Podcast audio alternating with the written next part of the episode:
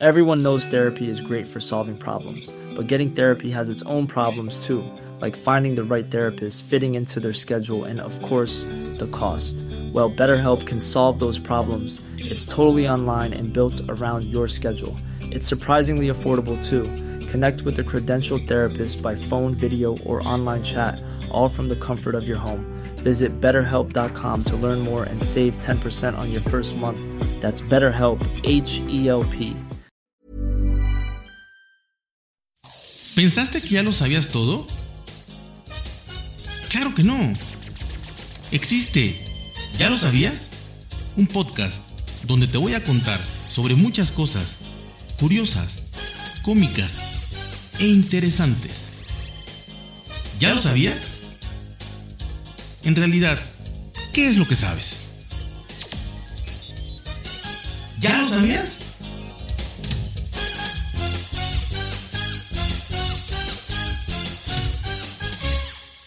Hola amigos, ¿cómo están? ¿Cómo están? Bienvenidos, bienvenidos otro día más a este su podcast favorito, ya lo sabías.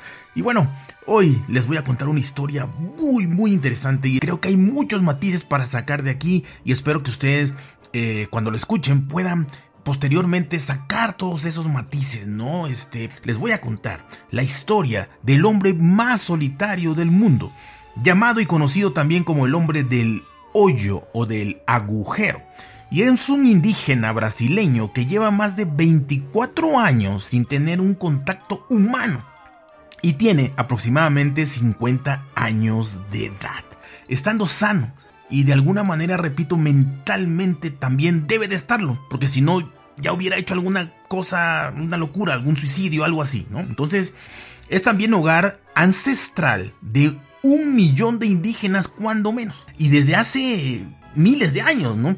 Eh, divididos en la actualidad en unos 400 pueblos indígenas. Obviamente hace, hace, años había muchísimos más.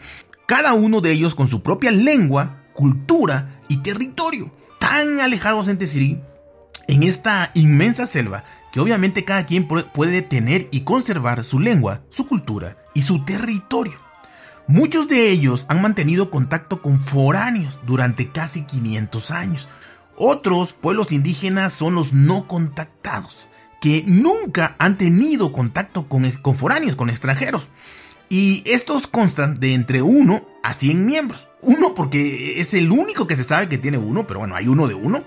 Y la mayoría tiene, eh, bueno, entre 10 y 100. Más, más o menos fluctúan entre 80, 70 miembros de cada uno de ellos, de los no contactados, que obviamente son los más pequeños, la Amazonia brasileña es el hogar del mayor número de pueblos indígenas no contactados del planeta, que no han visto a otro, ser humano y no conocen nada de lo que para nosotros es muy común. ¿no? Según la Fundación Nacional de, del Indio, que se llama FUNAI en Brasil, la cual es un órgano de gobierno brasileño que establece y desarrolla las políticas relacionadas con los pueblos indígenas. Esta decisión de no mantener contacto con otros pueblos indígenas o con foráneos se debe casi con certeza a los desastrosos encuentros previos y a la invasión y destrucción continua de la selva, que obviamente es su hogar y que por centenas de años le han mantenido sus ancestros y obviamente han visto o han sabido de otras tribus que han sido arrasadas, ya sea de manera violenta para quitarle sus, terrenos, eh, para explotar la madera y todo lo que hay ahí, o eh, simplemente porque llegaron estos extranjeros y llevaron consigo pues lo que llevamos todos, enfermedades, microbios, bacterias, virus y pues seguramente también se murieron de esa forma, ¿no? Y hay un hombre conocido, repito, como el hombre del agujero o el hombre del hoyo, y es un indígena brasileño que, repito, lleva más de 20 años viviendo en una región llamada Tanaru, situada en lo más profundo de la Amazona brasileña. Es impresionante, 24 años para ser exacto, lleva esta persona eh, ahí, ahí solito, porque de alguna manera, pues ahí es donde se puede mantener todavía solitario, ¿no? En 1995, varios granjeros atacaron a la tribu de este hombre. Querían quitarle sus tierras, querían deforestar y querían sembrar y, y quedarse a vivir ahí, ¿no? Entonces, eh, este ser humano se convirtió en el hombre más solo del mundo porque arrasaron, mataron a todos los de la tribu. No quedó, no quedó uno solo, más que él. También esa es otra, otra, otra situación psicológica que yo les nombraba, ¿no? O sea, perdió su tribu, su hogar, eh, su territorio, sino que también perdió a toda su familia, perdió a toda su familia. ¿Cómo él solo pudo mantener, superar todo esto. Así que quedó solo este hombre, ¿no? Muchos de estos indígenas fueron expulsados de sus tierras eh, por parte de estos terratenientes y otros eh, contrataban a, asesinos a sueldos ahí, a, rufianes, para matarlos. Él ya nos vio, si alguien se fue, no se fue, regresó, él ya no tuvo contacto con nadie. Durante años, los medios brasileños lo han llamado el indio del agujero o el hombre del hoyo porque vaga de un lado a otro de la selva, dejando este, agujeros, hoyos grandes de 3 metros de profundidad, eh, a modo de trampa, ahí caza a los animales y también este, para esconderse, ¿no? entonces tiene doble función. También ha dejado chozas de paja y herramientas hechas a mano, como antorchas, eh, flechas y restos de herramientas y alimentos que va dejando por ahí, ¿no? Este, cultiva, cultiva maíz, mandioca, papaya y plátanos, ¿no? Entonces, eh, seguramente esto él ya lo sabía. Mm, si tiene 24 años solo, en el 95 fueron atacados, más o menos, por eso le calculan 50 años, hubiera tenido entre 20 y 25 años. Entonces digamos que ya sabemos que en estas, que en estas tribus, desde niños, este, aprenden a cazar, a sembrar, a cosechar, a todo eso, ¿no? Entonces a esa edad, pues obviamente él ya era un hombre hecho y derecho, seguramente casado con hijos, porque ahí se, se acostumbra a casarse muy, muy a corta edad. Eh, probablemente no le fue muy difícil adaptarse a poder hacer una choza, a poder hacer una trampa, a poder cultivar eh, lo que comía. Pero repito, lo psicológico, la soledad y el hecho de que hayan exterminado a tu tribu, eso es algo que tuvo que llevarlo a cabo de una manera que solo él sabe, ¿no? al FUNAI que, habíamos dicho de Brasil, eh, difundió en julio del 2018 un video de esta persona. Y se ve, se ve que es un hombre fuerte, o sea, está musculoso, de unos 50 años. Eh, se ve cortando un árbol con un hacha ahí en las profundidades del Amazonas, ¿no? Ahí se ve con el hacha que está, eh, está el video, ¿no? Entonces, enfermo no está, así como que débil y, todo malnutrido tampoco, ¿no? Es, es algo que, que también llama mucho la atención. Esta organización gubernamental lleva más de dos décadas, más de 20 años, siguiendo los pasos de este hombre y analizando su comportamiento sin que él se haya dado cuenta y sin interferir en su vida cotidiana, además de vigilar el territorio donde vive y garantizar su protección. Esto obviamente es para... Obviamente para estudiarlo, pero de alguna manera tiene también un objetivo, que es protegerlo. Eh, ¿Qué se ve en el video? Se ve que utiliza fibras eh, de viritu, un tipo de, palmera para, para, cubrirse, se las amarra al cuello, eh, cuelga hasta la, hasta la espalda, también cubre sus genitales, obviamente eh, pues tiene este pudor que conoció en la tribu, ¿no? Lo que, lo que sí se sabe es que es un hombre tranquilo, lo han visto muy tranquilo siempre, eh, no se ha exaltado, lo, lo, han filmado mucho, mucho tiempo, durante 20 años. Entonces, este, la verdad es que pues no, no han visto ninguna reacción, digamos, de, de, desesperación o de algo que, que, que, que, no le sale, ¿no? Por así decirlo. Entonces, la verdad es que también esto, repito, entra en el ambiente psicológico muy, muy bien, ¿no? Lleva más de 24 años vagando solo por la floresta amazónica, semidesnudo y repito, solo cubierto con, con eso, ¿no? Tiene un cabello que le llega a, este, hasta, hasta atrás de las rodillas, o sea, pues, no se lo cortan nunca, seguramente. Y bueno, nadie conoce si habla, si tiene un idioma, este, seguramente lo tenía en la tribu, hablaba con alguien, entonces no sabemos, bueno, nadie sabe cuál es ni nada, eh, ni nadie ha escuchado su voz. Cuesta imaginar las sensaciones de esta extrema soledad para un ser humano. Probablemente ningún, ningún eh, profesional de la salud, de mental, te pudiera decir que esto es sano, ¿no? Que esto es, este, de alguna manera recomendable. Pero bueno, lo ha, lo ha podido sobrellevar de una manera estoica, ¿no? 24 años, sin compañía humana solamente con la naturaleza y sus herramientas para poder sobrevivir.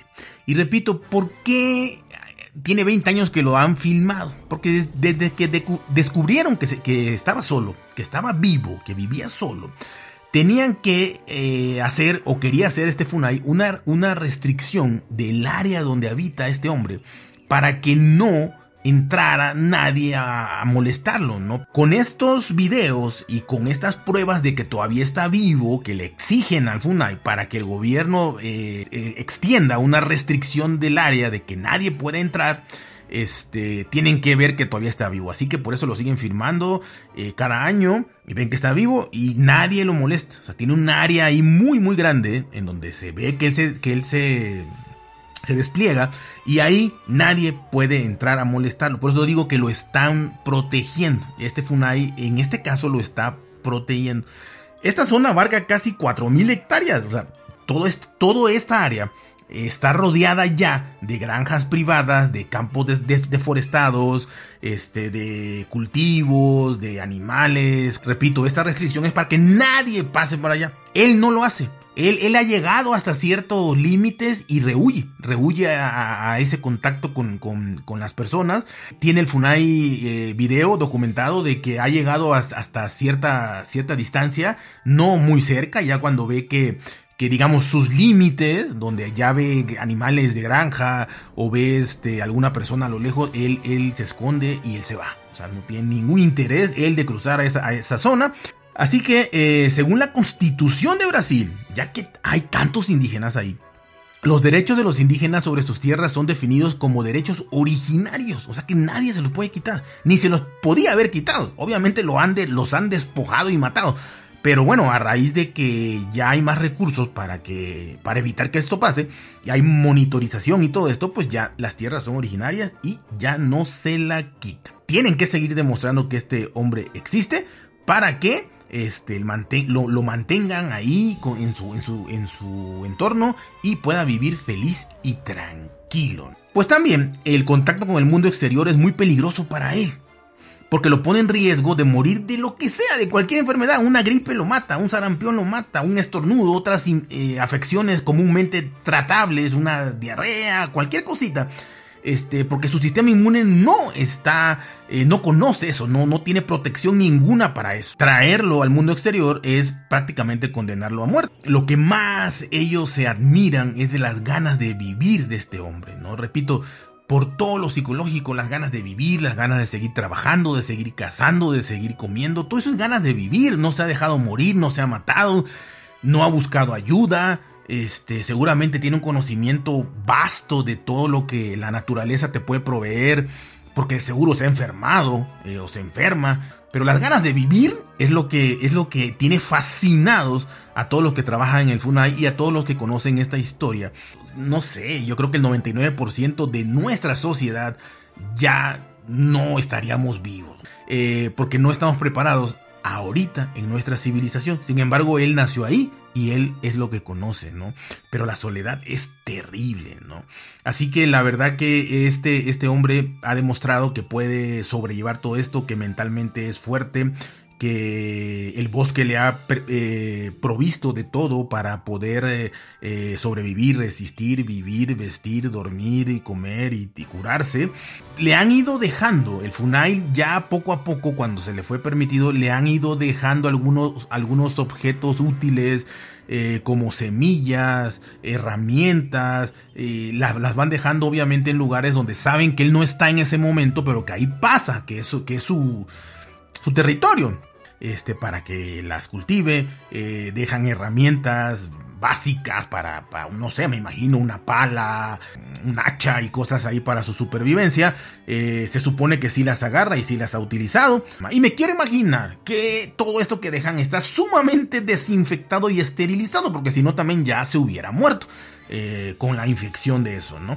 Así que, pues ese cuidado lo han tenido. Y esta es la historia de este hombre que no tenemos nombre, y que es llamado el hombre del hoyo o el hombre del agujero, seguramente también tiene algunas creencias, seguramente también cultiva de alguna manera con la naturaleza algún tipo de espiritualidad, no lo sé, esto nada más es parte de lo que pienso para, para imaginarme cómo poder llegar a sobrevivir 24 años en extrema soledad. Los conocimientos probablemente para sobrevivir ya en la selva ya los tenía pero nunca imaginó que perdería toda su familia y que además viviría solo todo lo que le resta de vida. Así que por lo pronto hasta ahorita está saludable, está bien y es una historia que ha dado la vuelta al mundo y de verdad que eh, más que nada lo que ha sorprendido no es todo esto, sino es su fortaleza mental.